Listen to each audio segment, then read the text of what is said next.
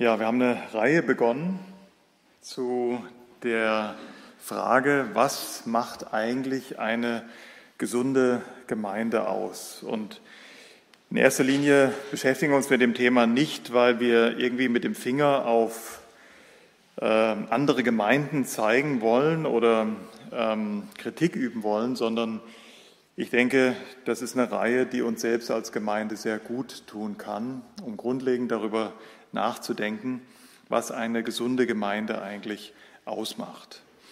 Und ja, so haben wir gest, äh, nicht gestern das letzte Mal darüber gesprochen, dass eine gesunde Gemeinde sich im Kern nicht um sich selbst bzw. um den Menschen, sondern um das Wesen Gottes, um das herrliche Wesen Gottes drehen muss. Ich werde das nicht an der Stelle wiederholen, aber die Vorträge findet ihr ja auf der Homepage bzw. auf dem YouTube-Kanal unserer Gemeinde. Heute, am zweiten Teil, im zweiten Teil soll es ähm, darum gehen, dass eine gesunde Gemeinde auf das Wort Gottes hört. Eine gesunde Gemeinde hört auf das Wort Gottes. Ich denke, ohne Zweifel genießt das Wort Gottes in konservativen, sogenannten bibeltreuen Gemeinden noch einen hohen Stellenwert. Unsere Zusammenkünfte sind davon geprägt, dass wir die Bibel in der Hand halten, die Bibel predigen, auch betonen, wie wichtig es ist, dass man stille Zeit macht oder Bibelstudium. Und dennoch, denke ich, kann man bei der Gemeinde Jesu trotzdem eine gewisse Unbelehrtheit über die Bedeutung des Wortes Gottes feststellen. Oder anders ausgedrückt, bei vielen der, Gläubigen, bei vielen von uns selbst fehlt, glaube ich, manchmal tatsächlich das Verständnis, nicht nur wie bedeutungsvoll, wir halten es ja immer hoch, die Bibel, das Wort Gottes, also nicht nur wie bedeutungsvoll die Bibel allgemein ist, sondern wie sehr ein jeder von uns auf das Wort Gottes angewiesen ist. Und ich habe dazu eine Einführung gewählt, die mancher vielleicht schon kennt von Seelsorgevorträgen. Jeder Mensch ist von Anfang an auf diesen Rat Gottes, auf das Wort Gottes angewiesen. Also es geht nicht nur darum, dass das Wort Gottes ja traditionell in den bibeltreuen Gemeinden schön hochgehalten wird, sondern wir müssen uns bewusst werden, wie sehr jeder von uns von Anfang an auf den Ratschluss Gottes angewiesen ist. Und ich bitte euch dazu, das erste Buch Mose, Kapitel 2 aufzuschlagen. Das erste Buch Mose, Kapitel 2, die sogenannte biblische Urgeschichte und darin den, den Schöpfungsbericht. Und da sehen wir, wie Gott, der Herr, mit dem Menschen unmittelbar nach der äh, Vollendung des sechsten Schöpfungstages umgegangen ist. Im Vers 15 zum Beispiel lesen wir, dass Gott der Herr den Menschen, den er von der Erde genommen hatte, in den Garten Eden setzt und ihm den Auftrag gibt, diesen Garten zu bebauen und zu bewahren. Das heißt, der geschaffene Mensch wusste von Anfang an noch nicht, was er eigentlich mit dem Garten tun soll. Gott selbst gibt ihm Rat in Bezug auf den Umgang mit der Schöpfung. Im Vers 16 lesen wir weiter, und er gab Gott, und, und Gott, der Herr, gab dem Menschen die Weisung, von allen Bäumen des Gartens darfst du nach Belieben essen. Aber von dem Baum der Erkenntnis des Guten und des Bösen, von dem darfst du nicht essen. Denn sobald du davon isst, musst du des Todes sterben. Es klingt vielleicht banal, aber offensichtlich wusste der in Gottes Willen geschaffene und noch nicht gefallene Mensch nicht, dass es ihm nicht erlaubt war, von einem bestimmten Baum, nämlich von dem Baum der Erkenntnis des Guten und des Bösen, zu essen. Also Gott belehrt ihn, dass er von allem essen darf, aber von dem Baum der Erkenntnis durfte er nicht essen. Es geht jetzt nicht nur darum, dass Gott ihn belehrt, was er zu tun und zu lassen hat, sondern es geht auch darum, dass Gott ihn tatsächlich, wir haben nicht die Zeit in der Tiefe jeden Vers so anzuschauen, aber ich denke, ihr erkennt das, Gott belehrt ihn über sein Verhältnis mit sich selbst. Gott der Herr hat das Recht, dem Menschen Gebote zu geben, aber nicht einfach, wie wir das heute vielleicht oft als Kinder, als kleine Kinder oder als größere Kinder denken, damit Gott uns irgendwie drangsaliert oder die Eltern uns das Gute nicht gönnen, sondern Gott regelt damit das Verhältnis zu dem Menschen.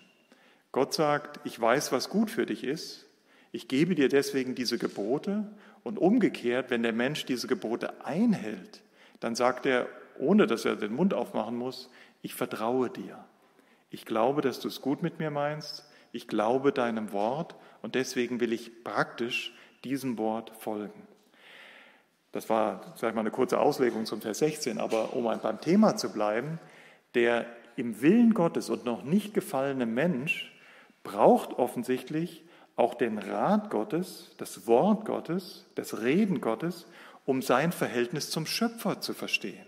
Ja, Gott regelt das Verhältnis zur Schöpfung. Du sollst den Garten nutzen, du darfst ihn bebauen und bewahren. Ja, ähm, ganz, ich darf überhaupt nicht auf das Thema eingehen, aber es ist ganz anders als, wenn ich das mal kurz ernennen darf, die grüne Ideologie und Politik, die uns begegnet.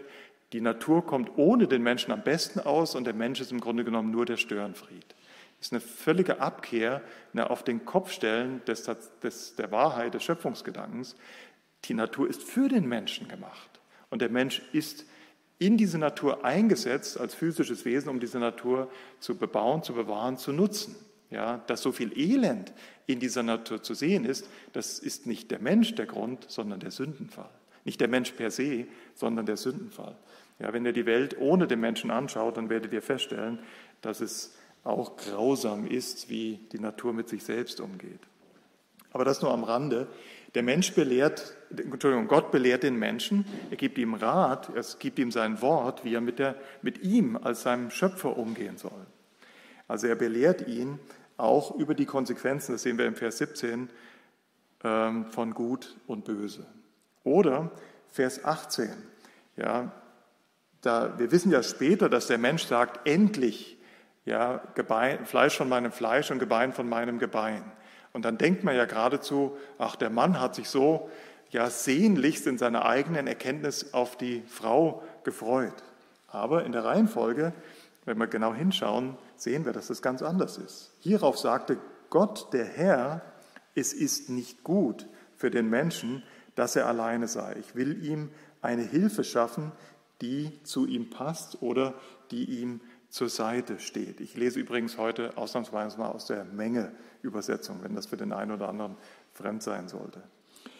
Also nicht der Mensch in seiner äh, Intelligenz oder in seiner Einsicht weiß von sich aus, dass er allein ist, beziehungsweise ein Gegenüber, einen Passer braucht, sondern Gott ist derjenige, der hier redet und sagt, es ist, Gott sagt, es ist nicht gut für den Menschen, dass er alleine ist.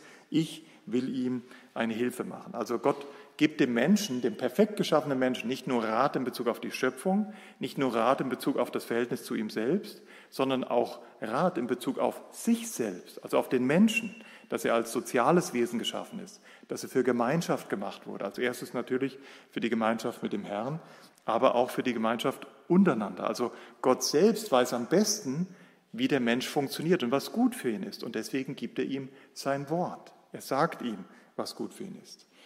Vers 19 gibt er ihm dann noch den Auftrag, die Tiere des Feldes und die Vögel des Himmels zu benennen. Also er gibt ihm auch Rat im Umgang mit der Schöpfung, er gibt ihm Aufgaben. Und ich mache jetzt mal einen großen Sprung, weil das jetzt nicht unser einziger Text heute Abend sein soll, zum Vers 24. Da sagt dann Gott der Vater, darum verlässt ein Mann seinen Vater und seine Mutter und hängt seine Weibe an und sie werden ein Fleisch sein. Und sie waren beide nackt, der Mann und die Frau, sein Weib, und doch schämten sie sich nicht voreinander. Gott gibt dem Menschen auch Rat, wie er die Ehe einrichten soll. Ein Mensch wird Vater und Mutter verlassen, wird sich seiner Frau anhängen und soll mit ihr ein Fleisch werden. Dieses ein Fleisch werden hat an dem Punkt nicht automatisch nur mit Sexualität zu tun, sondern ein Herz und eine Seele werden. Wer redet? Gott redet. Natürlich zu den Menschen, die selbst gar keine Eltern hatten, die einzigen Menschen, die keine Eltern hatten, um ihnen zu zeigen, ihr braucht auch Hilfe, wie überhaupt das Zusammenleben, das Eheleben funktionieren soll. Du musst dich letztendlich lösen, du musst dich anhängen und du musst mit dieser Frau oder die Frau mit dem Mann auch eins werden. Das wusste der Mensch nicht von sich aus, sondern Gott muss ihm sein Wort geben. Und das ist der Punkt, den diese Einführung, manche von euch kannten die schon, äh, machen soll. Von Anbeginn an, vor dem Sündenfall, nicht erst seit dem Sündenfall, sondern so, wie Gott sich den Menschen eigentlich gedacht hat. Von Anbeginn an war der Mensch auf das Reden Gottes, auf den Rat Gottes, auf das Wort Gottes angewiesen. Und jetzt will ich schon gleich die Schlussfolgerung ziehen, ja wie viel mehr, wo wir in Sünde gefallen sind, wo wir nicht mehr wirklich von uns aus Gott lieben und ihm folgen wollen, wo wir uns selbst zu Gott machen wollen, ja, mein Reich komme, mein Wille geschehe, ja, wie viel mehr, wo mein Geist jetzt so daneben liegt von Natur aus, wie viel mehr brauche ich jetzt, ich nicht nur als Gemeinde, sondern ich persönlich, das Reden Gottes, den Rat Gottes, das Wort Gottes, damit das Leben tatsächlich gelingen kann. Ja, ich habe das Beispiel auch schon häufiger bemüht. Wir hatten hier in unserer Gemeinde vor vielen, vielen Jahren mal durch die Anna Esau einen sehr, sehr feinen Dia-Vortrag. Da könnt ihr euch vorstellen, wie lange das her ist. Ja. Ähm, Elias, für, äh, Josia, für diejenigen, die nicht mehr wissen, was ein Dia ist. Das sind so, so ganz kleine Bildchen, durch die man ganz viel Licht schickt und dann sieht es so aus, als würde man auf einen Beamer gucken. Ja, die Auflösung ist aber etwas besser als beim Beamer, in der Regel. Also, da hat die Anna einen Dia-Vortrag gehalten und in dem Dia-Vortrag ging es um die Schöpfung. Und ich saß hier vorne irgendwo äh, ziemlich in der ersten Reihe und ein Wort von diesem Vortrag, von, wie gesagt, es war eine Bibellektion von New Tribes Mission, ein Wort ist mir da sehr im Gedächtnis geblieben, nämlich immer wieder das Wort perfekt. Ja, also die Schöpfung nach dem ersten Tag und alles, was er gemacht hatte, war gut. Und der Autor von diesem Dia-Vortrag hat immer das Wort perfekt genannt. Also die Schöpfung am ersten Tag, was er da machte, war perfekt, am zweiten, am dritten, am vierten, am fünften und am sechsten Tag. Und siehe, es war alles sehr gut. Das heißt, auch der Mensch wurde als perfekter Mensch in eine perfekte Schöpfung gesetzt. Und deswegen ruhte Gott am siebten Tag, nicht weil er erschöpft war, sondern weil es perfekt war. Es gab nichts mehr zu tun. Es war vollendet. Es war nicht unvollständig, es war perfekt. Aber jetzt kommt der springende Punkt. Dieses Perfekte oder sie, es war alles sehr gut, darf uns nicht zu dem falschen Trugschluss führen, der Mensch wäre von Anfang an autark also sprich unabhängig von Gott und seinem Wort und seinem Ratschlag gewesen. Das stimmt überhaupt nicht, sondern der Mensch, wie wir jetzt hier in 1. Mose 2 gesehen haben, war, war von Anfang an schon vor dem Sündenfall, obwohl alles perfekt war, auf das Reden Gottes angewiesen. Verstehen wir das? Also nochmal der Punkt, wie viel mehr brauchen wir jetzt das Wort Gottes, wo ich gar nicht mehr ja, von Natur aus dem Herrn folgen möchte. Wir müssen uns davon im Irrtum bewahren, fast von einem christlichen Humanismus. Ja, ähm, der Mensch wäre ja für sich selbst allein schon eigentlich ganz gut und ist auch selbst in der Lage, sich zu einer höheren Erkenntnis aufzuschwingen. Nein, der Mensch war von Anfang an, das ist Gottes Design, wenn ihr so wollt, oder Gottes Absicht, der Mensch war von Anfang an in diese Abhängigkeit Gottes gemacht. Wir brauchen das Wort Gottes als noch nicht in Sünde gefallener natürlicher Mensch, schon als perfekt geschaffenen Menschen. Deswegen hat Gott den Menschen auch als kommunikatives Wesen geschaffen.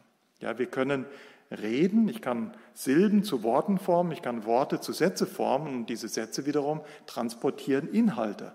Ja, das in so einer irrsinnigen Geschwindigkeit, dass die meisten mir zu verstehen geben, sie können folgen.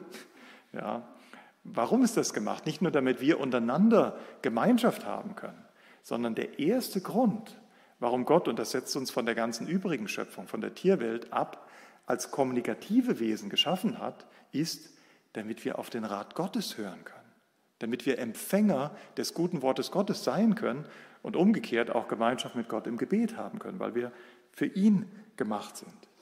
Ja, also der Mensch ist deswegen auch als kommunikatives Wesen und auch als interpretierendes Wesen geschaffen. Das ist vielleicht ein bisschen komplizierter, aber Gott hat uns nicht einfach nur wie Maschinen gemacht, alle gleich. Ja, wenn ich eine gewisse Münze reinwerfe, kommt immer das Gleiche raus. Nein, Gott hat uns als interpretierende Wesen gemacht. Das heißt, wir nehmen Rat auf ja, aus unserer Umwelt, aber wir gehen sehr unterschiedlich mit diesem Rat um, je nachdem, wie wir die Umwelt interpretieren. Wir sind nicht das Produkt unserer Umwelt, wir sind das Produkt der Interpretation unserer Umwelt. Ja, da habe ich auch immer einfache Beispiele für bemüht. Wir beide, ja, eine Arbeits, sagen wir eine Arbeitskollegin und ich, sind in getrennten Fahrzeugen unterwegs zur Arbeitsstelle. Und wir kommen, sind beide knapp dran und wir kommen in den großen Stau. Und der Stau ist so lange, dass deutlich wird, das schaffen wir nie rechtzeitig zu unserer Arbeitsstelle. Und ich vorne im ersten Fahrzeug werde immer ungeduldiger und ja, klopfe schon langsam aufs Lenkrad und nach zehn Minuten kommt dann auch langsam der Dampf aus den Ohren. Und irgendwann mal fällt mein Auge auf den Rückspiegel und ich erkenne meine Arbeitskollegin. Ja, das ist ja die Alvina. Und die fährt zum gleichen Chef, an die gleiche Arbeit unter den gleichen Bedingungen. Aber die, das passt jetzt eigentlich gar nicht so sehr, aber du bist jetzt einfach dran. Und ich beobachtete, wie die Alvina ganz genüsslich noch sich so ein bisschen mit Lippenstift, ja, so ein bisschen Farbe ins Gesicht macht oder was auch immer sie da für einen Malkasten benutzt, um, ich sage immer ein bisschen böswillig, die Folgen des Sündenfalls etwas zu reduzieren. Ja, aber ich sehe, sie hat den allergrößten äh, Genuss dabei. Ist doch interessant, oder? Die gleichen Menschen, wenn ihr so wollt, beim gleichen Arbeitgeber, in der gleichen misslichen Situation, wir kommen zu spät, ich kriege die Krise, weil ich etwas für sich an was denke, vielleicht habe ich Angst vom Chef oder vor den anderen, was sie wieder mal von mir denken, oder ich kriege meine Arbeit nicht zurecht, und sie zieht es einfach als Gelegenheit, ja, noch ein bisschen an dem Äußeren zu basteln, weil ist ja nicht nur die Alvina bei dem Arbeitgeber, der Christian ist auch dort beschäftigt. Ja, der kommt von der Dienstreise heute zurück und die treffen sich da und da will sie besonders hübsch sein. Das war jetzt ein bisschen konstruiert, aber ihr versteht mich. Der Punkt ist, wir sind nicht das Produkt unserer Umwelt. Wir sind das Produkt der Interpretation unserer Umwelt. Und das Entscheidende ist, um unser Leben richtig zu interpretieren, brauchen wir das Wort Gottes. Ich meine, ich kann auch viel ernstere Beispiele nennen. Ja, die eine Familie kämpft mit dem Todesfall, die andere Familie kämpft mit dem Todesfall. Und beide plötzlich. Und für beide ist es schlimm. Aber je nachdem, wie ich das jetzt im Lichte des Wortes Gottes interpretieren kann, kann ich ganz anders, oder nehmen wir eine schwere Diagnose, ja, kann ich ganz anders damit umgehen. Oder wieder ein leichteres Beispiel. Hier in Deutschland geht es uns extrem gut von den äußeren Bedingungen, aber meistens, Regina, du bist eine Ausnahme, erlebe ich öfters jedenfalls, ja, Frauen oder nicht nur Frauen, auch Männer an den Kassen, die ganz schön genervt sind. Und in Südafrika musste ich feststellen, ja, die Menschen haben so wenig, aber die sind häufig sehr, sehr glücklich und fröhlich, auch bei so einer relativ einfachen und hier wie dort nicht besonders gut bezahlten Arbeit. Der Mensch ist nicht das Produkt seiner Umwelt. Der Mensch ist das Produkt der Interpretation seiner Umwelt. Und weil wir von Anfang an auf den Rat Gottes, auf das Wort Gottes angewiesen waren, ja, wie viel mehr brauche ich jetzt, wo mein Verstand von Natur aus verfinstert ist, das gute Wort Gottes, um richtig zu denken. Das ist diese Einführung, die ich schon häufiger benutzt habe. Und ähm, ja, das wollte ich an den Anfang stellen, auch dieses Abends, wenn wir darüber nachdenken, was macht eine gesunde Gemeinde aus? Eine gesunde Gemeinde hört auf das Wort Gottes, denn eine Gemeinde ist nur so gesund wie die Einzelteile ihrer Glieder. Das heißt, wenn die Geschwister in der Gemeinde, das macht ja Gemeinde aus, Gemeinde besteht nicht aus Lampen und Livestream und äh, Technik und, und äh, Gebäude, ja, auch wenn wir oft sagen, ich gehe in die Gemeinde oder ich zeige dir mal die Gemeinde, nichts da. Ja, die Gemeinde sitzt jetzt hier und besteht aus einzelnen Heiligen. Und eine Gemeinde ist nur so gesund und nur so stark, wie die einzelnen Gläubigen gesund und stark sind, sprich ihr, ihre Abhängigkeit vom Rat Gottes, vom Wort Gottes verstehen und auch leben. Das Schöne allerdings ist, ja, oder vielleicht an der Stelle, bevor wir zum nächsten Punkt kommen, an der Stelle noch was Praktisches. Ähm, warum machst du stille Zeit? Die sogenannte stille Zeit. Ja, ist eigentlich ein nicht so ganz zielführender Begriff, denn die stille Zeit sollte ja gar nicht so stille sein. Eigentlich in der stillen Zeit lesen wir im Wort Gottes, das heißt, Gott redet zu uns und das Typische in der stillen Zeit ist auch, dass ich bete, das heißt, ich rede mit dem Herrn. Ja, ich verstehe natürlich, warum es stille Zeit heißt, weil es ist still von den Ablenkungen dieser Welt und ich konzentriere mich auf meine Beziehung mit dem Herrn, die ich den ganzen Tag leben kann und soll, wie Hans-Peter Reuer gesagt hat, nach dem Amen bete weiter. Und trotzdem ist es gut, sich auch diese exklusive, ruhige, stille Zeit zu nehmen, wo man sich wirklich auf ihn und sein Wort konzentriert. Aber die Frage ist, Simon, warum machst du stille Zeit? Ich vermute dir, du bist jetzt schon lange gläubig und bist ein reifer Bruder im Herrn und ich schätze das sehr, aber ich vermute, am Anfang, vielleicht ging es dir so wie vielen, vielen anderen in der Gemeinde Jesu, dass man stille Zeit, wo wahrscheinlich die meisten heute noch mit uns kämpfen, das ist jetzt nicht das Thema, aber dass wir stille Zeit vielleicht aus nicht ganz guten Motiven gemacht haben. Also ich persönlich, ich kann jetzt nicht für dich reden, aber ich rede für mich. Ich habe am Anfang meines Glaubenslebens oft stille Zeit einfach nur aus einem schlechten Gewissen gemacht. Ich habe gedacht, ja, das gehört dazu. Ja, für eine gute Nachfolge ist mir so beigebracht worden, mach stille Zeit, bete, bekenne den Herrn und gehe in eine Gemeinde. Ich weiß nicht, ob mir noch was gesagt wurde, aber das war so das kleine Einmaleins, was mir am Anfang mitgegeben wurde.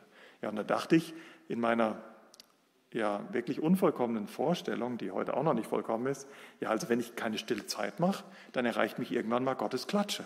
Ja, so seine Strafe, dann, dann stieg immer weiter mein schlechtes Gewissen und dann habe ich wieder stille Zeit gemacht. Ihr Lieben, natürlich ist es nicht gut, wenn wir lange keine Stille mit dem Herrn pflegen in seinem Wort, aber wir sollen nicht so eine Vorstellung von Gott haben, ja, also ich mache das nur, um ihm noch einen Gefallen zu tun. Dann haben wir vieles nicht verstanden. Die Wahrheit ist, ich habe es bitter, bitter nötig. Immer wieder, immer wieder, solange ich hier in diesem Fleisch bin und wer weiß, wie es in der Ewigkeit sein wird. Ja, ich glaube auch nicht, dass wir da die vollständige Erkenntnis haben werden im Sinne von, ich weiß alles, was Gott weiß. Ich glaube immer noch, dass ich in der Ewigkeit lernender sein werde. Ja, Gott erkennen werde und deswegen mehr und mehr von ihm begeistert werde und staunen werde. Aber wie dem auch sei, die Wahrheit ist, ich brauche das Wort Gottes. Ich bin auf das Wort Gottes angewiesen, schon vor dem Sündenfall, ja wie viel mehr jetzt, wie wir eingangs geklärt haben. Das sollte Motivation sein, die Stille mit dem Herrn zu suchen und nicht dieses wie auch immer geartete schlechte Gewissen, oh, wenn ich drei Tage keine stille Zeit gemacht habe, ja, wer weiß, was dann passiert. Gott ist ein bisschen größer ja, als, als das, was wir ihm manchmal zurechnen. Er ist sehr geduldig und sehr gnädig und er wartet darauf, in Anführungszeichen, dass wir diese Erkenntnis bekommen. Wir brauchen ihn. Nicht er braucht noch unsere Leistung, sondern wir brauchen ihn. Und das Schöne ist, und das ist der nächste Punkt, auf diesen ratlosen Gott, Entschuldigung, auf diesen ratlosen Menschen trifft ein ratgebender Gott. Soweit ist das vielleicht auch dem einen oder anderen schon bekannt aus Johannes 1, Vers 1, können wir mal zusammen aufschlagen. Auch wieder hier in der Gemeinde. Ich benutze diese Beispiele meistens überall, aber glaube ich selten hier. Auch hier in der Gemeinde haben wir zu Johannes 1, Vers 1 und folgende vielleicht eine der besten Predigten gehört, die man so dazu halten kann, nämlich von Arnold Fruchtenbaum. Ich weiß nicht, ob ihr das noch wisst. Ja, Im Griechischen steht ja hier, am Anfang war das Wort und das Wort war bei Gott und das Wort war bei Gott also für Wort das Wort Logos. Und Arnold hat uns den Sinn dafür geöffnet. Johannes hat zwar Logos geschrieben, aber hat Memra gedacht, weil er ja Hebräer war. Dann hat er das Konzept von Memra erklärt und dann im Kapitel 1 gezeigt, wie dieses Konzept von Memra tatsächlich durch das Johannesevangelium im ersten Kapitel aufleuchtet. War eine sehr gute Predigt, keine Frage. Wer bin ich, kleiner Übersetzer, dass ich meinen Chef wo ich so oft neben ihm stand, in irgendeiner Form kritisieren würde. Aber manchmal, und deswegen, deswegen benutze ich das Beispiel, manchmal sieht man vor lauter Wald, Entschuldigung, vor lauter Bäumen den Wald nicht. Ja, das war richtig und das war gut und das war erbaulich, was Arnold uns beigebracht hat, ja, von Logos zu Memra zu kommen, Memra zu verstehen und das im Kapitel 1 wiederzusehen. Aber die ursprünglichste Bedeutung von Wort wird manchmal gar nicht mehr erklärt Versteht ihr? Ich sage nicht, dass Arnold das nicht weiß, sondern ich sage einfach, für Arnold ist das selbstverständlich. Das ist zu einfach. Für sowas ähm, hat er vielleicht sich gar keine Zeit genommen. Was sind denn Worte? Worte sind Werkzeuge, um zu kommunizieren, wie ich es eingangs schon erklärt habe. Und wenn wir über das Wesen Gottes nachdenken, dann denken wir über vieles nach. er ist ein Heiliger, ein Herrlicher, ein äh, Allmächtiger, ein souveräner, ein liebevoller, ein gerechter, ein, ein weiser und allgegenwärtiger Gott. Ja, sind verschiedene Eigenschaften, über die wir mehr oder minder oft nachdenken. Aber ich glaube, viel zu wenig wird darüber nachgedacht, dass eine Wesenseigenschaft Gottes ist, dass er ein mitteilender Gott ist. Das ist sein Wesen. Am Anfang war das Wort. Und das möchte ich, dass ihr euch jetzt nur darauf konzentriert. Gott will sich mitteilen. Er ist kein Gott, der irgendwie mit verschränkten Armen so ganz hoch erhoben auf dem Thron sitzt und die ganze Zeit nur darauf wartet, dass wir ihn nach größtem ja, Ermessen irgendwie beknien und irgendwie nur eine Regung aus ihm herauskitzeln. Also, um es mal vielleicht ein bisschen drastischer, bildlicher zu formulieren, er ist kein Buddha. Er ist ein sich mitteilender Gott. Er will sich mitteilen. Er will, dass wir verstehen, wie er ist und wie diese Welt funktioniert. Das ist sein Wesen. Er ist Wort. Ja, so wie Johannes auch später in seinem Brief sagt, Gott ist nicht liebevoll, sondern Gott ist Liebe. Wenn er irgendetwas tun würde in deinem und meinem Leben, was nicht wirklich liebevoll ist, würde er aufhören, Gott zu sein. Und genau das Gleiche benutzt er hier am äh, Anfang seines Evangeliums. Johannes sagt, Gott ist Wort. Und das Wort war bei Gott und das Wort war Gott. Und dann folgerichtig Vers 14, und dieses Wort, Christus, weil er ist der Abdruck des Wesens Gottes. In Christus haben wir den, den hundertprozentigen Abdruck. Ja, das ist dann aus dem Hebräerbrief dieses Beispiel. So, wenn du einen Stempel nimmst, drückst ihn erst ins Stempelkissen und dann auf ein Blatt Papier. Und was dann rauskommt, wenn du sauber gearbeitet hast, und der Herr arbeitet immer sauber, dann ist das hundertprozentig das, was dem Stempel entsprach. Und so ist Jesus Christus. Und das Wort, Vers 14, wurde Fleisch, ja, der Abdruck, und wir haben seine Herrlichkeit angesehen, eine Herrlichkeit als des Eingeborenen, und wohnte unter uns, und wir haben seine Herrlichkeit angesehen, eine Herrlichkeit als des Eingeborenen vom Vater, voller Gnade und voller Wahrheit. In Jesus Christus sehen wir die vollumfängliche Offenbarung, Mitteilung des Wortes Gottes. Und deswegen konnte der Herr Jesus auch sagen, wer mich sieht, der sieht den Vater. Ich mache wieder eine kleine Klammer auf, weil das nicht ganz hundertprozentig unser Thema ist. Das hat auch mit einem großen Missverständnis in meinem Denken aufgeräumt.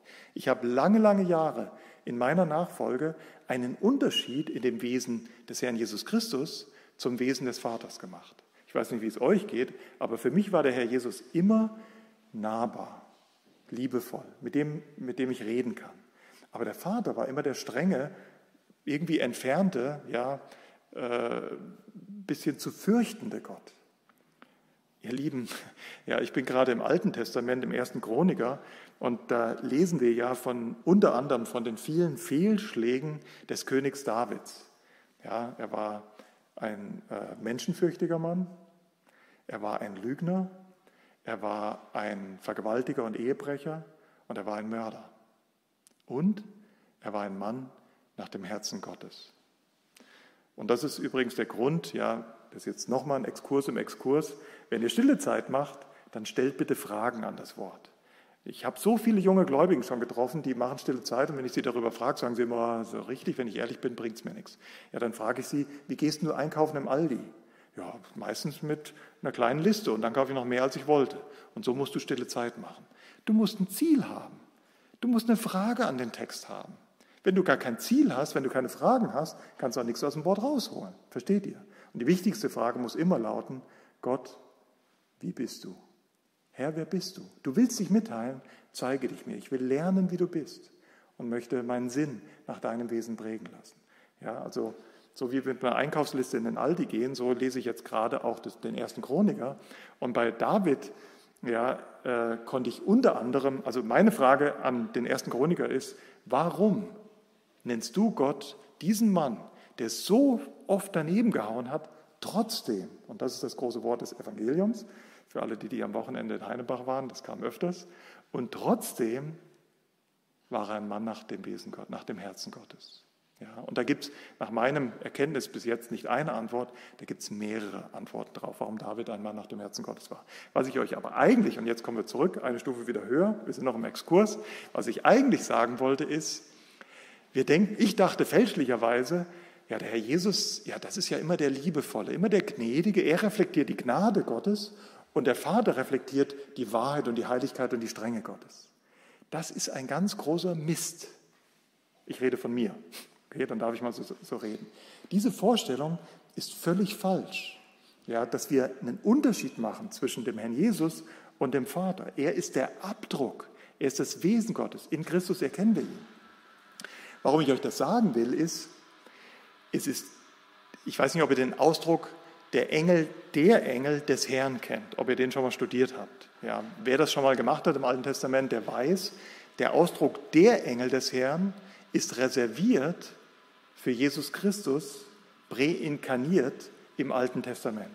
Der Engel des Herrn erschien dem Abraham, also so sehr um Sodom und Gomorra ringen, weil es ja ihm gar nicht eigentlich um Sodom und Gomorra ging, sondern um seinen Neffen Lot, den er fälschlicherweise mitgenommen hatte, der hätte ja nie nach Sodom kommen dürfen. Und er hat ein schlechtes Gewissen gehabt und, gehabt und bittet Gott inständig um die Rettung seines, seines Neffens Lot. Und da, da steht er vor dem Engel des Herrn. Er steht vor Jesus Christus.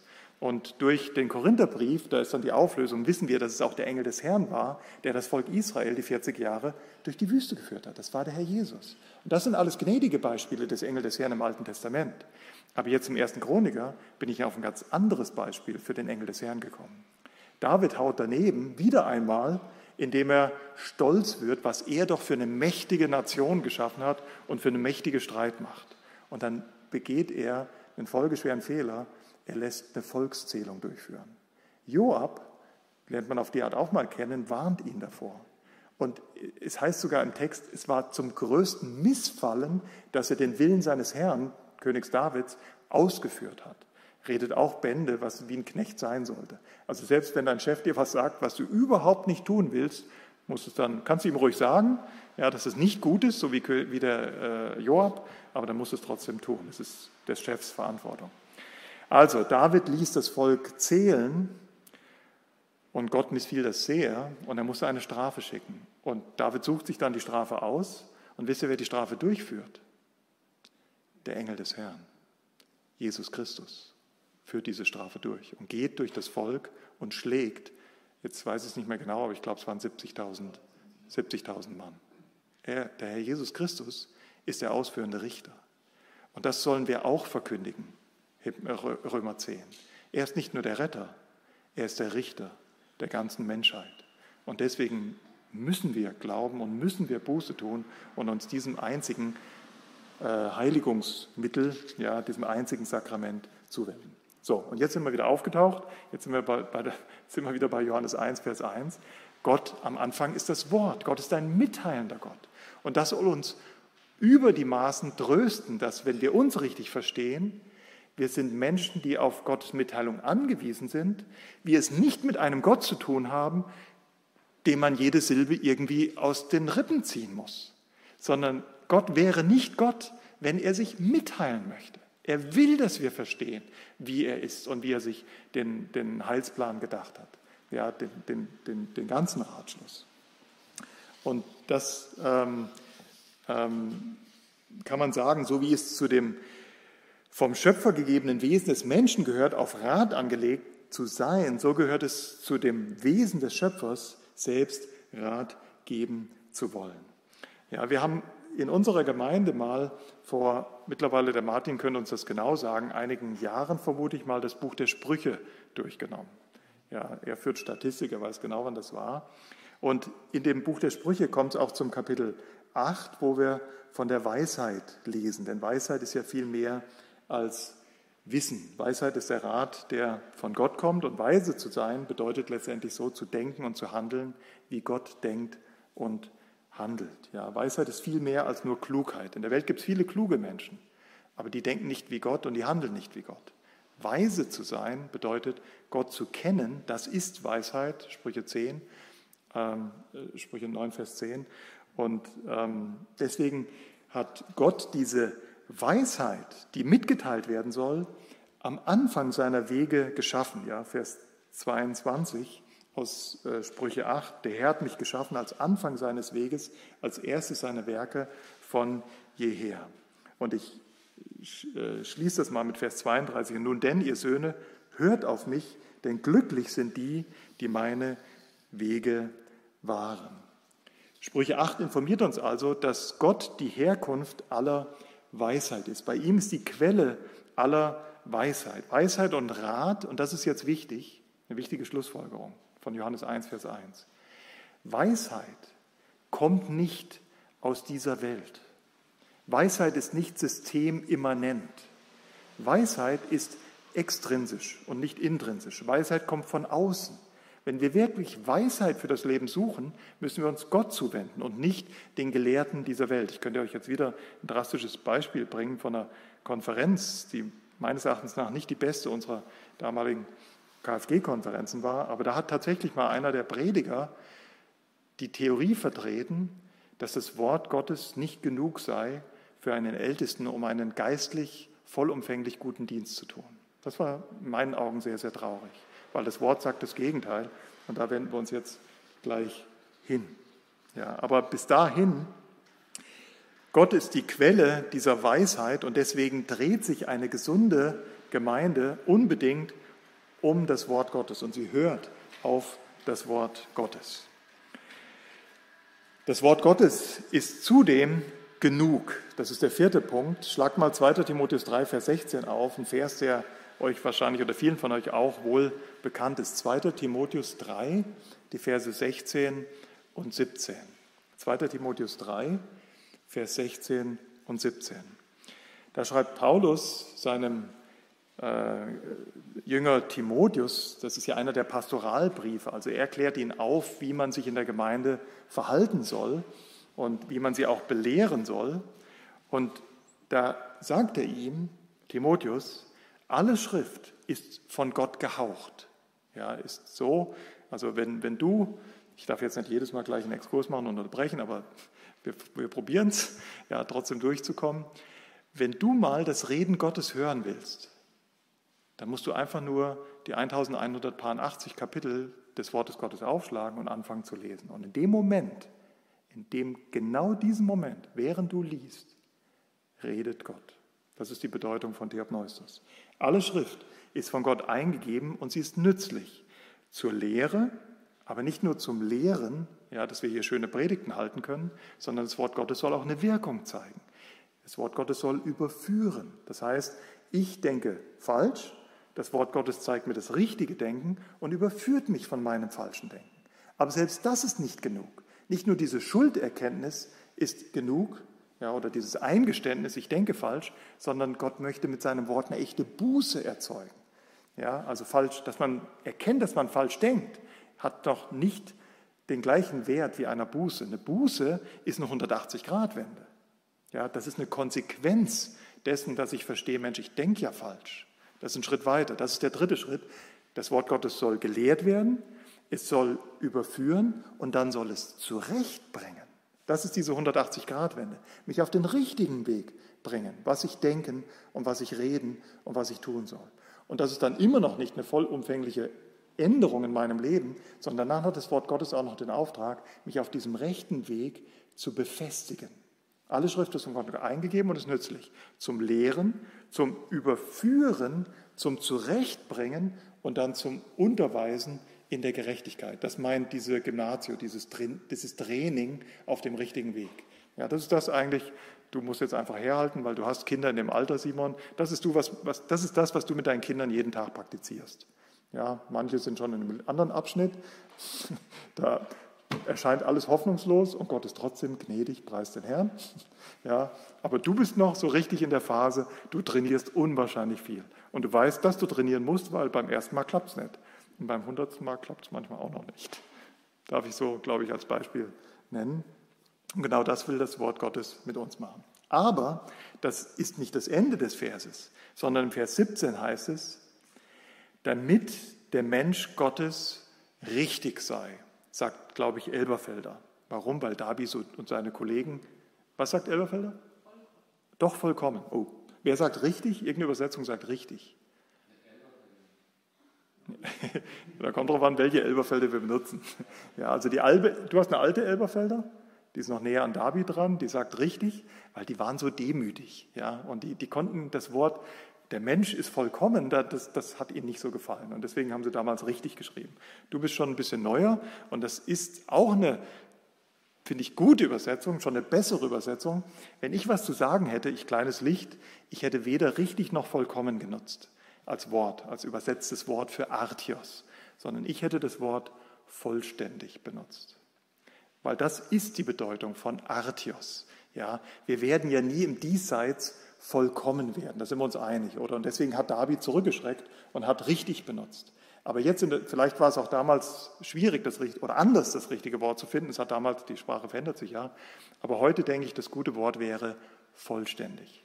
Ja, wenn ich jetzt hier nach vorne gekommen wäre, ich gehe mal ein bisschen zur Seite, ähm, und, und hätte nur einen Schuh angehabt und mit dem anderen euch meine blauen Ringelsocken, die ich heute Morgen angezogen habe, gezeigt, ja, keiner hätte sich getraut, was zu sagen, aber der Simon hätte innerlich doch ein bisschen den Kopf geschüttelt. Schon ein abgefahrener Typ, der Mike. Ja, jetzt kommt er schon mit einem Schuh nach vorne. Nee, ich habe beide, hab beide angezogen, weil ich würde mich total unwohl fühlen, ständig mit einem äh, Zentimeter weniger rechts zu laufen. Und es wird auch ziemlich kalt werden auf der Seite bei unseren Temperaturen. Aber dass ich beide Schuhe anhabe, das ist Artios. Das ist nicht richtig oder vollkommen, das ist vollständig. Das ist die Bedeutung. Okay? Oder, das Beispiel habt ihr vielleicht schon mal von mir gehört, meine Mutter hat vor Jahren den Ring, den Ehering ihrer Mutter geschenkt bekommen, hat ihn aus Liebe zu ihrer Mutter, meiner Oma, auch Tag und Nacht getragen, auch bei der Hausarbeit. Und das haben wir damals dann gelernt, diese Fassungen, das war eine Weißgoldfassung, haben leider die Eigenschaft nach, das waren jetzt wirklich viele, viele Jahre, Jahrzehnte, sich zu lockern. Und eines Tages ist sie bei der Arbeit, hat auch im heißen Wasser gespült und dann weitet sich das ja noch mehr. Und dann guckt sie auf ihren Ring und dieser Ring war super, super hässlich. Wisst ihr warum? Weil sie in eine leere Fassung geblickt hat. War immer noch Gold mit Weißgold, aber der war nur ein kleiner Stein, ja. Haben wir nachher gelernt, war 0,27 Karat, hat nämlich damals der Juwelier reingeschrieben in den Ring. Ja, war nicht so riesig, aber immerhin, es war ein Diamant. Und da war der Ring ohne Diamant. Und hatte der Ring, der war nicht mehr vollständig. Der hatte seine ganze Schönheit verloren. Und so, das sollen Beispiele sein, und so bist du, ich bleibe mal bei den Männern, Wilhelm, ohne das Wort Gottes.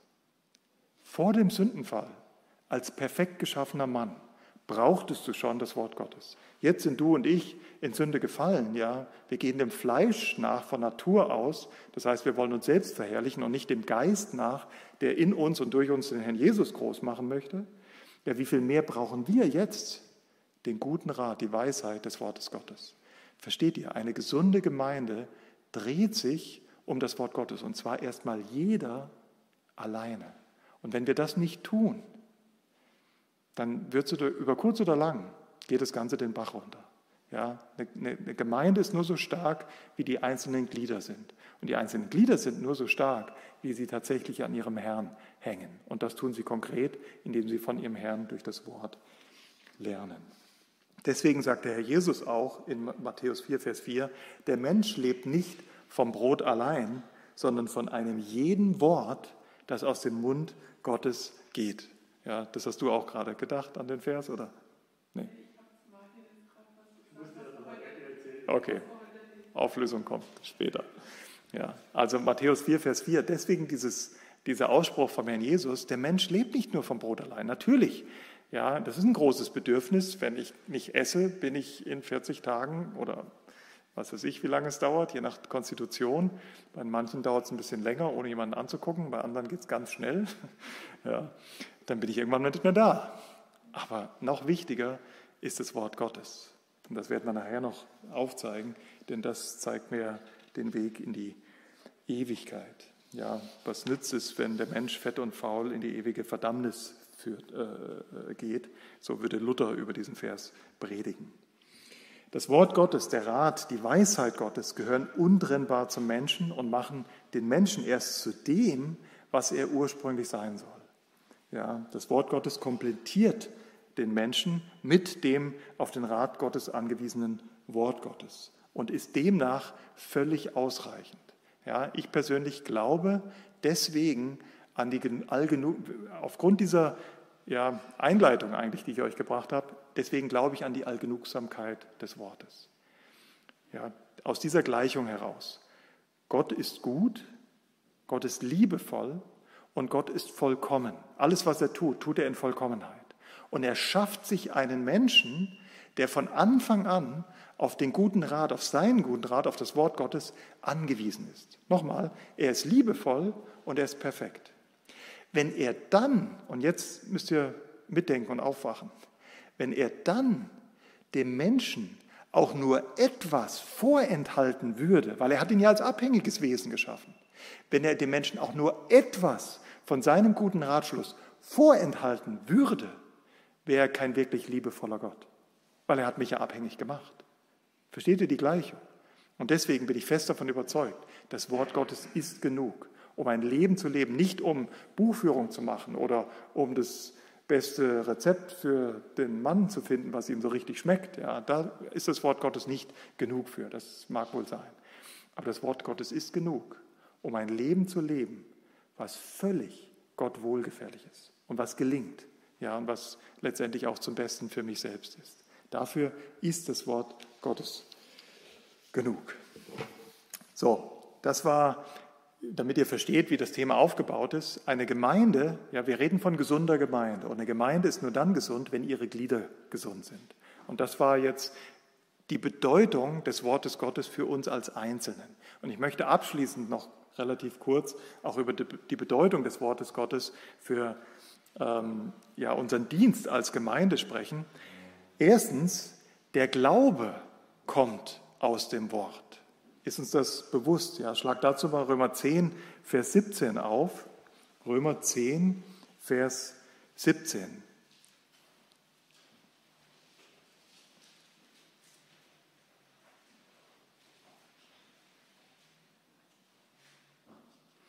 In Römer 10, Vers 17 sagt Paulus, und er verkündigt ja im Römerbrief die sogenannte Kathedrale des Evangeliums, da sagt er, also ist der Glaube aus der Verkündigung. Die Verkündigung aber durch das Wort Christi. Der Mensch ist von Anfang an schon auf das Wort Gottes angewiesen. Und jetzt als gefallener Mensch umso mehr auf das Wort Gottes. Warum? Weil ohne das Wort Gottes kann ich Gott nicht erkennen und auch nicht seine besondere Offenbarung, nämlich sein Evangelium. Das heißt, der Glaube kommt aus der Verkündigung und die Verkündigung kommt aus dem Wort. Ohne das Wort hätten wir nichts zu verkündigen und ohne diese Verkündigung wird niemand zum Glauben kommen. Weil der Erlösungsplan in Jesus Christus ist die spezielle Offenbarung Gottes. Aus dem Wort wissen wir, Römer 3 vorher in, dem gleichen, in der gleichen Kathedrale des Evangeliums, ja, der Mensch ist zum Feind Gottes, zum Nebenbuhler sogar Gottes geworden. Ich trachte ja jetzt nach der Ehre, die eigentlich Gott gebührt. Und von sich aus sucht er nicht die Gemeinschaft mit Gott. Da ist kein Römer 3 Gerechter, auch nicht einer. Da ist keiner, der verständig ist, keiner, der Gott sucht. Alle sind abgewichen, alle sind allesamt untauglich geworden. Da ist keiner, der Gutes tut. Da ist auch nicht einer. Und dieses Evangelium, ja, was bei der Schöpfung und dem Sündenfall beginnt, haben wir zu verkündigen. Aber da endet natürlich nicht das Evangelium, sondern Gott teilt sich mit. Er teilt sich in seinem Sohn mit. Und da haben wir das letzte Mal von gesprochen. Das Evangelium ist letztendlich, wenn ich das mal so als kleiner Wurm sagen darf, die Gelegenheit für die Dreieinigkeit, sich vollumfänglich mitzuteilen. Denn in der Schöpfung, denk nochmal, wer, wer dabei war an den ersten Vortrag, in der Schöpfung können wir zwar die Heiligkeit und die Macht oder Allmacht und Erhabenheit und die Allgegenwart und was nicht alles Gottes erkennen. Aber wenn Gott Wort ist und sich mitteilen möchte und er schon immer Liebe und er schon immer Gnade war, dann brauchte es nach der Weisheit Gottes den Tod seines Sohnes, stellvertretend für deine und meine Schuld, völlig unverdient. Trotzdem, obwohl wir solche Lumpen sind, um zu zeigen, wie Gott wirklich ist.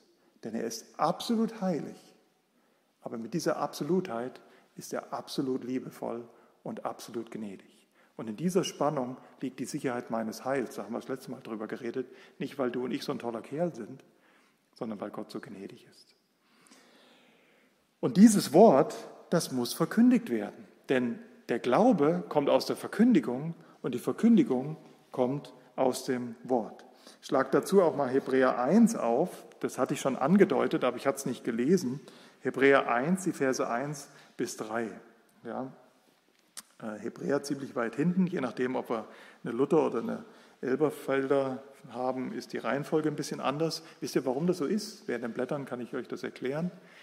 Weil die Übersetzer unterschiedlich überzeugt waren, oder die Grundtexte, nach denen sie gegangen, vorgegangen sind, ob nur der Hebräerbrief dem Paulus zuzuschreiben ist oder nicht. Die, die davon überzeugt waren, Paulus ist tatsächlich der Autor, die ordnen ihn direkt nach den Paulusbriefen an. Und die, die das nicht glauben, da kommt der Hebräerbrief halt einfach später. Deswegen ist es immer so schwierig, auch für mich bis zum heutigen Tag, den Hebräerbrief zu finden. Aber jetzt habt ihr in der Pause gefunden, Hebräer 1, 1 bis 3.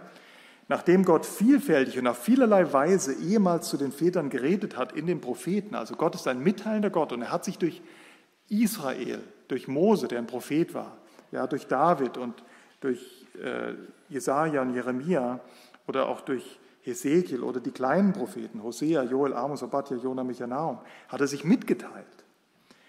Aber nachdem er sich so mitgeteilt hat, hat er sich am Ende dieser Tage durch seinen Sohn mitgeteilt. Hat er am Ende dieser Tage zu uns geredet im Sohn, den er zum Erben aller Dinge eingesetzt hat, durch den er auch die Welten gemacht hat. Er, jetzt kommt dieser Stempelgedanke, der Ausstrahlung seiner Herrlichkeit und Abdruck seines Wesens ist und alle Dinge durch das Wort seiner Macht trägt, hat sich, nachdem er die Reinigung von Sünden bewirkt hat, zur Rechten der Majestät in der Höhe gesetzt.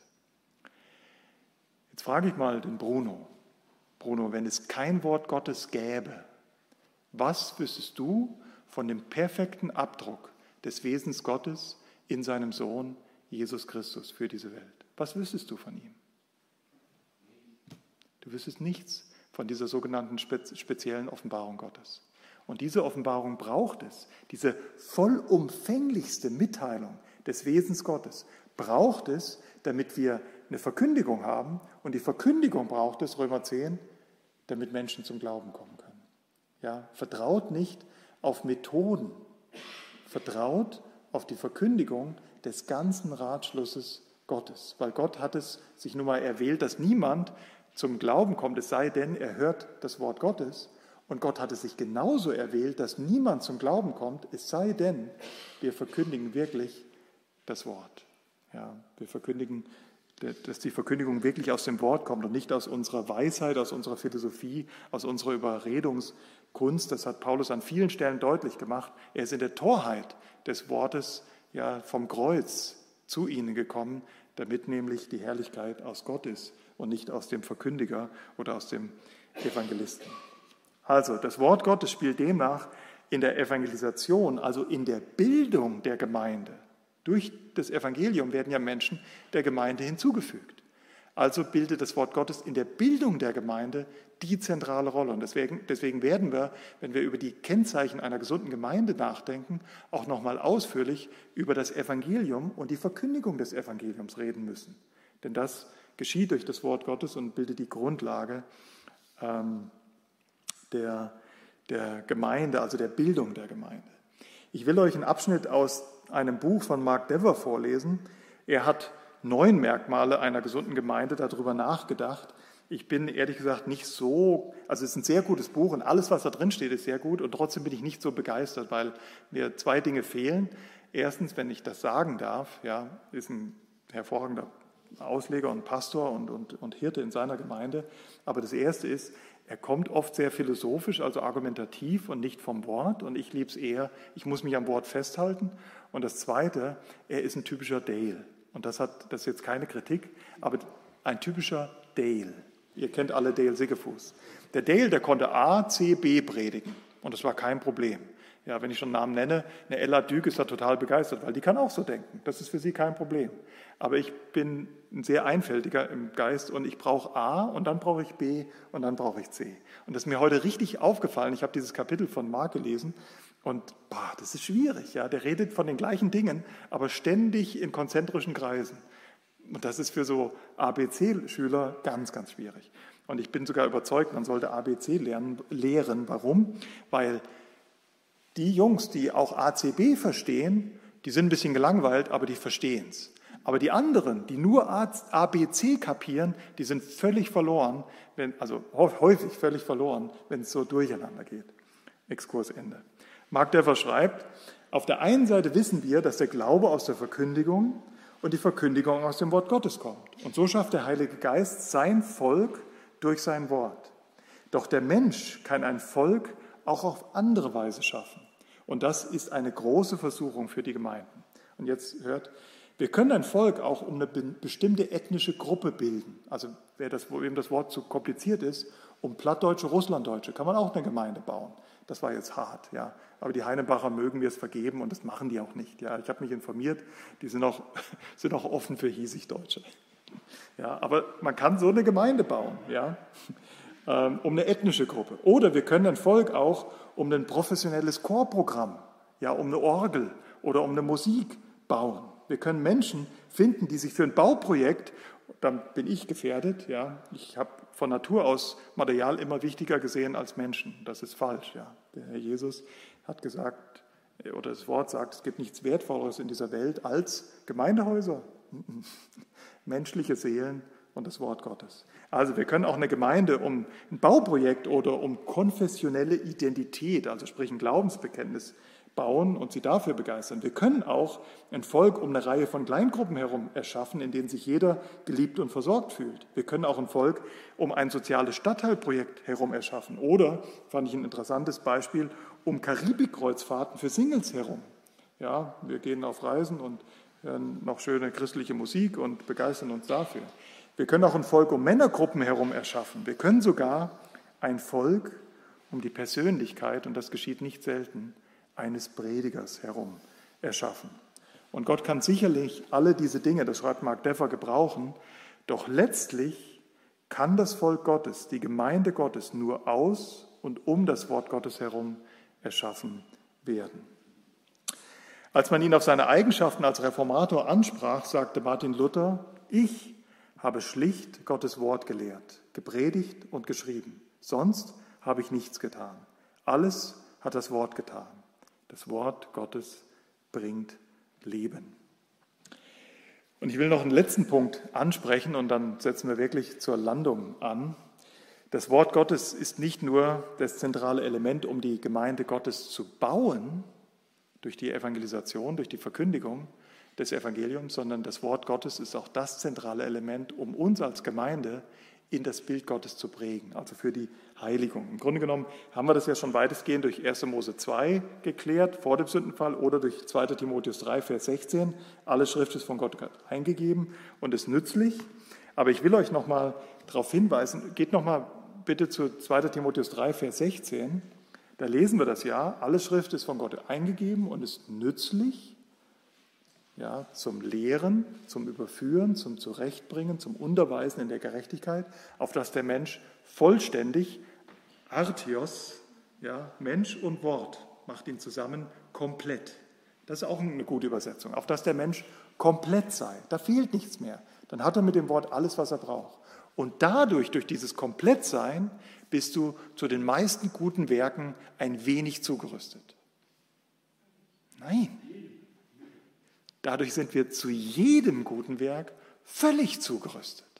Und damit ist, wie gesagt, nicht das Bauprojekt oder die Buchführung gemeint, sondern ein Leben, was ich brauche, um Gott zu verherrlichen, das geistliche Leben, ja, wo vieles dranhängt. Natürlich auch das Eheleben oder wie ich mit Staat und Gesellschaft und Geschwistern und Ehepartnern umgehe und Kindern, das hängt da alles dran.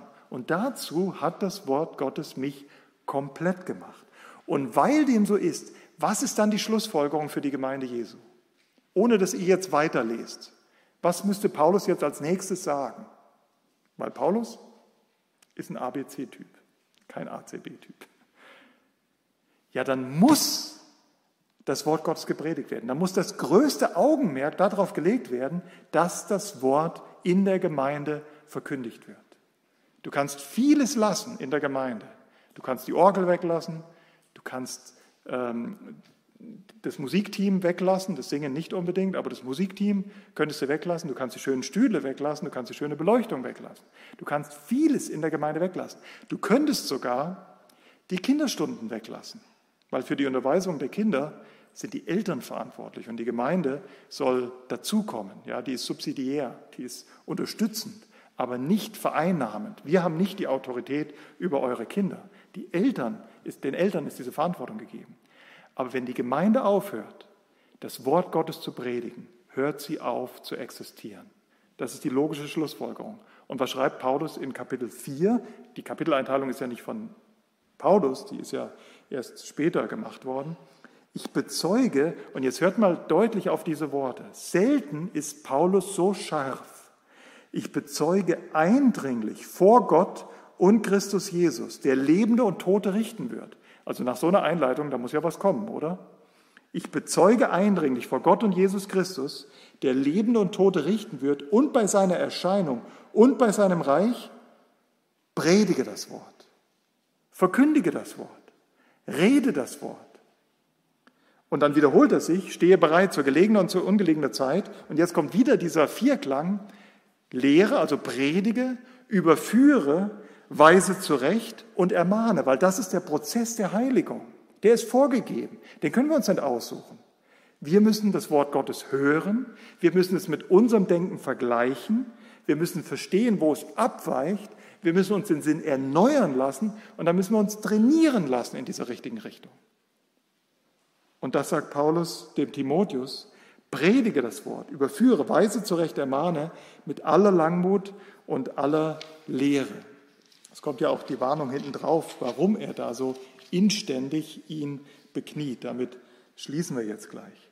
Also das Wort Gottes muss in der Gemeinde nicht nur gepredigt werden, das ist natürlich die Voraussetzung, aber es muss so gelehrt werden, dass es dem Hörenden Gnade gibt. Sprich, dass es auch belehrt, überführt, zurechtbringt und dann dauerhaft auf dem richtigen Weg unterweist. Ja, das ist ein Thema, was ständig im Wort bemüht wird. Ja, der Mensch lebt nicht nur vom Brot allein oder dein Wort ist meines Fußes Leucht und ein Licht auf meinem Wege, was der Psalmist schreibt. Oder der Herr Jesus kurz vor seinem Abscheiden, kurz vor seinem Weg ans Kreuz im hohepriesterlichen Gebet, was wir uns das letzte Mal schon angeschaut haben, in Kapitel 17, Johannes Vers 4, sagt in Kapitel 17, Vers 17, heilige sie durch das Wort, äh, Entschuldigung, heilige sie durch die Wahrheit, dein Wort ist Wahrheit. Es wird keine Veränderung in meinem Leben geben, ohne das gründliche Studium beachten nach diesen vier Schritten des Wortes Gottes. Ja, wenn du Geschwister oder wenn du in deinem eigenen Leben darüber traurig bist, dass du so wenig Schritte in der Heiligung gemacht hast, dann liegt es an einem Mangel am Wort Gottes. Auch Christus ähm, hat die Gemeinde geliebt, ja, um sie selbst und sich selbst für sie hinzuge hin, äh, hinzugeben, um sie zu heiligen, das sagt Paulus den Männern in Epheser 5, wie zu heiligen durch das Wasserbad im Wort. Oder den Korinthern schreibt er in 2. Korinther 3, Vers 18, wir alle aber schauen mit aufgedecktem Angesicht die Herrlichkeit des Herrn an und werden so verwandelt in dasselbe Bild von Herrlichkeit zu Herrlichkeit vom Herrn, dem, wie es vom Herrn, dem Geist, geschieht. Also deine Veränderung hängt davon ab, dass du Gott anschaust. Wie teilt sich Gott mit? Er will sich ja mitteilen, Gottes Wort, das Wort wird Fleisch und wohnt unter uns. Und ich kann, ja, haben wir mit dem Bruno gezeigt, ich kann Christus nur anschauen, ich kann die, den stärksten, genauesten Abdruck Gottes nur sehen, wenn ich ins Wort schaue. Und so du ins Wort schaust und so die Gemeinde ins Wort schaut, wird die Gemeinde verändert in das Ebenbild seines Sohnes, zu seiner Verherrlichung. Ich muss jetzt ein bisschen Gas geben, ich lasse da ein Stück weg. Auf jeden Fall, äh, diese Ermahnung ist äußerst scharf ja, in 2 Timotheus 4, weil die Gesundheit der Gemeinde davon abhängt, dass die Gemeinde auf das Wort hört. Die Heiligung des Volkes Gottes hängt davon ab. Ja, ähm, und das, das spielt die zur Schaustellung, die, die, die Verkündigung des Wortes Gottes die zentrale Rolle. Deswegen denkt mal an die Abschiedsreden des Apostels Paulus bei den Ältesten von Ephesus. Ja, in dieser Rede in Apostelgeschichte 17 sagt Paulus den Ältesten, Jungs, ich werde euch nie wieder sehen. Und die waren zu Tränen betrübt, weil sie ihren Paulus über die Jahre, wo er bei ihnen gedient hat und sein Vorbild nicht nur kennen, sondern lieben gelernt haben. Und er sagte ihnen, ich werde nicht wieder sein. Das heißt, die wiederkommen, ihr werdet mich nicht wiedersehen. Das heißt, die Worte, die Paulus an die, Ephes, an die Ältesten richtet, haben Gewicht. Und dann schaut mal in dieser kurzen Rede, was das Hauptthema in dieser Abschiedsrede ist. Es ist das Wort Gottes.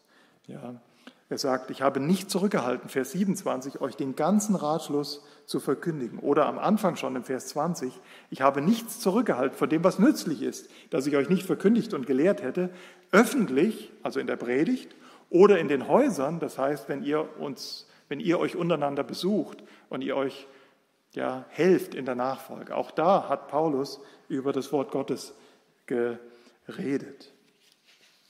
Und deswegen müssen wir, und das ist ein letzter Punkt, und damit schließe ich jetzt wirklich, deswegen, vielleicht werden wir da nochmal ausführlicher darüber reden, weil es jetzt zu kurz ist, deswegen müssen wir als Gemeinde, wir sind gezwungen, das Wort Gottes auszulegen. Das meine ich ganz bewusst, so wie ich sage, also nicht thematisch zu lehren, sondern wir schauen uns das Wort an und wir sagen das, was das Wort sagen will. Wenn ich, ich, ich bin nicht komplett gegen Themenpredigten solange sie auslegend sind. Aber die Wahrheit muss aus dem Wort kommen. Wenn ich reine Themenpredigten halte, wisst ihr, was dann passiert? Dann werde ich meistens nicht mehr als das predigen, was ich vorher sowieso schon wusste. Wenn ich aber auslegend arbeite, so wie wir das versuchen, das heißt, wir werden uns mit Texten beschäftigen, die uns zugewiesen werden und wir gehen chronologisch durch und wir müssen das predigen, dann wird nicht nur der ganze Ratschluss gepredigt, sondern dann werden auch Dinge gepredigt, von die selbst der Prediger überrascht ist. Das heißt, am Anfang seiner Vorbereitung, das ist, weiß ich, dem Martin schon manchmal passiert und mir, da wusste er noch gar nicht so richtig, was da rauskommt. Erst in der Vorbereitung, in dieser Mühle, in dieser Strangpresse Gottes ja, und des, seines Geistes, kommt am Ende die Predigt so raus, wie sie war. Das ist für uns selbst dann auch manchmal was Neues. Ich darf jetzt keine Beispiele mehr bringen, aber bei der letzten Beerdigung bei der, bei der Gerda ist es mir so gegangen. Ja, ich habe mir den Text schon ausgesucht, weil ich dachte, das passt super zu Gerda. Nicht das Hohe und äh, vor der Welt Große hat Gott erwählt, sondern das Einfache, das Schlichte, das Schwache hat Gott erwählt, um so die ganze Größe seiner Weisheit und Herrlichkeit an der Gerda und an solchen Menschen und an euch, ihr seid auch alles solche Versager und Lumpen und Lumpinen, ja, zu erzeigen. Das ist Gottes Weisheit. Aber ich sage euch, das kann ich jetzt nicht erklären, während der Predigt, Vorbereitung und auch der Predigt selber, bin ich auf Dinge gekommen, da habe ich vorher gar nicht dran gedacht. Ja, vom Studium dieses Wortes im Kontext. Und das ist so wichtig. Wir müssen es jetzt abkürzen und das machen wir dann später nochmal. Ja, denkt zum Beispiel dran, als das Volk zurückkehrte unter Esra und Nehemiah. Die wussten ja ganz genau, warum sie in diese Gefangenschaft geführt wurden. Das war ihnen hundertprozentig bewusst. Deswegen hat das Volk Israel auch übrigens bis zum heutigen Tag, zumindest unter den Orthodoxen, das Wort Gottes nie wieder verlassen. Den Fehler haben sie nicht nochmal gemacht.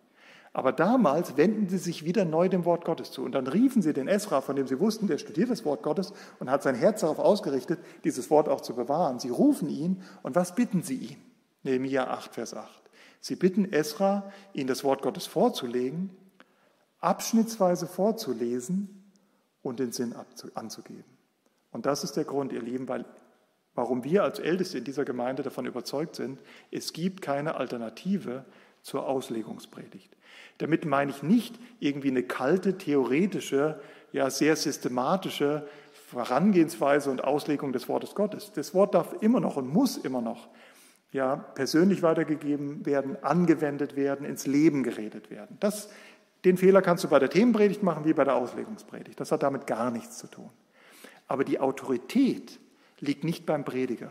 Die Weisheit liegt nicht bei uns, beim Prediger oder in der Gemeinde oder in dieser Welt. Die Weisheit liegt extrinsisch, die liegt bei Gott. Und Gott hat sich mitgeteilt und er hat sich erwählt, im Wagen des Wortes daherzukommen. Das ist ein Wort von Luther. Ja, ja, der Geist wirkt. Aber der Geist hat sich erwählt, immer im Wagen des Wortes daherzukommen.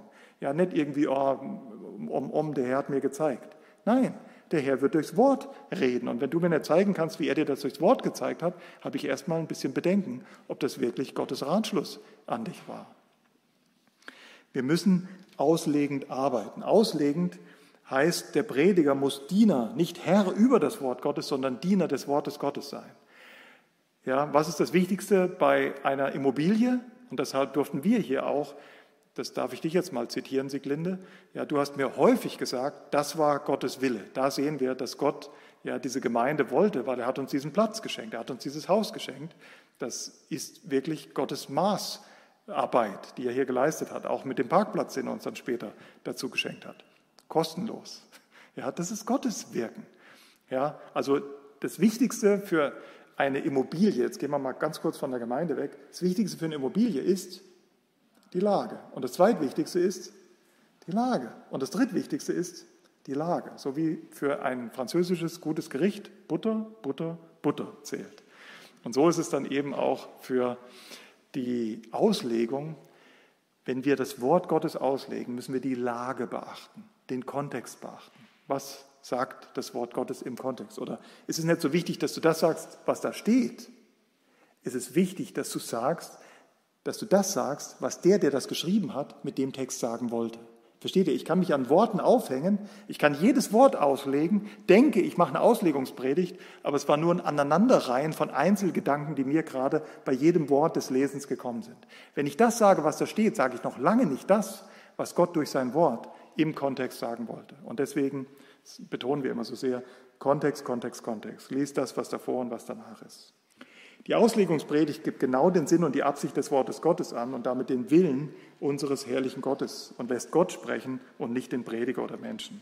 Die Auslegungspredigt hält an den Gedanken des Heiligen Geistes fest und bringt den Prediger in direkten und andauernden Kontakt mit dem Willen dieses Geistes, der die Schrift verfasst hat. Die Auslegungspredigt befreit mich als Prediger auch davon, die ganze Offenbarung Gottes zu verkündigen, was zu einem ganzheitlichen und integren Dienst führt. Warum? Weil das geschieht dann automatisch, wenn ich auslegend chronologisch durchs Wort gehe. Aus, die Auslegungspredigt fördert Bibelkenntnis und führt zu einer reichen, reicheren Erkenntnis der Lehre und der Erlösung. Die Auslegungspredigt vermittelt höchste göttliche Vollmacht, da sie das Wort Gottes selbst wiedergibt. Und die Auslegungspredigt verändert den Prediger und führt so zu veränderten Gemeinden. Ja, muss trotzdem lebensnah, liebevoll und einfühlsam sein. Wenn wir das nicht tun, dann sind wir nur ein tönendes Erz, das bekenne ich. Doch der Ursprung der Predigt liegt nicht in der Intelligenz des Predigers, noch in dem Geschmack der Gemeinde, sondern in der autoritativen Offenbarung Gottes für den Menschen und durch sein Wort. Ich schließe, alle Schrift ist von Gott eingegeben und nützlich zur Lehre, zur Überführung, zur Zurechtweisung, zur Unterweisung in der Gerechtigkeit damit der Mensch Gottes richtig sei, für jedes gute Werk ausgerüstet. Und ich bezeuge eindringlich vor Gott und Christus Jesus, der Lebende und Tote richten wird, und bei seiner Erscheinung und seinem Reich, predige das Wort. Stehe bereit zu gelegener und ungelegener Zeit, überführe, weise zurecht, ermahne mit aller Langmut und Lehre. Denn es wird eine Zeit sein, da sie die gesunde Lehre nicht ertragen, sondern nach ihren eigenen Begierden sich selbst Lehrer aufhäufen werden weil es ihnen in den Ohren kitzelt. Und sie werden die Ohren von der Wahrheit abkehren und sich den Fabeln hinwenden. Amen. Amen. Ich schließe noch mit Gebet und wir können dazu aufstehen.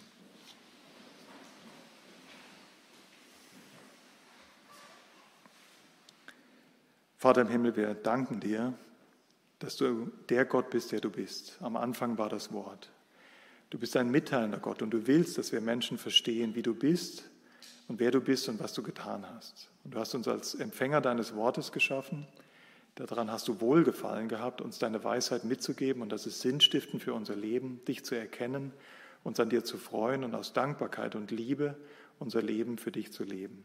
Ab herzlich Dank, dass du uns dein Wort bewahrt hast, dass wir darauf vertrauen können, dass alle Schrift von Gott gegeben ist, Gott gehaucht. Ja, niemals hat ein Mensch aus ja, eigener Erkenntnis irgendwas geschrieben, sondern vom Heiligen Geist getrieben, haben sie genau das geschrieben, was du wolltest. Hab Dank dafür, dass wir diesen zuverlässigen Bericht, diese zuverlässige Offenbarung haben. Und ich bitte dich, dass du uns als Gemeinde weiterhin bewahrst, dass wir wirklich um uns in dein Wort drehen, jeder Einzelne erstmal, dass er die Notwendigkeit erkennt, wie sehr wir auf deinen Rat angewiesen sind, aber dass wir auch in der Evangelisation und in der Jüngerschaft uns vor allem von deinem Wort leiten lassen, von ja, diesem dieser Liebe, die du uns gezeigt hast, indem du uns alles gegeben hast, um uns vollständig zu machen, um uns zu jedem guten Werk, was dir nützlich ist und was letztendlich auch uns dient, zuzurüsten. Hab Dank dafür. Bitte segne du dein Wort an uns, dir zur Ehre. Amen. Amen.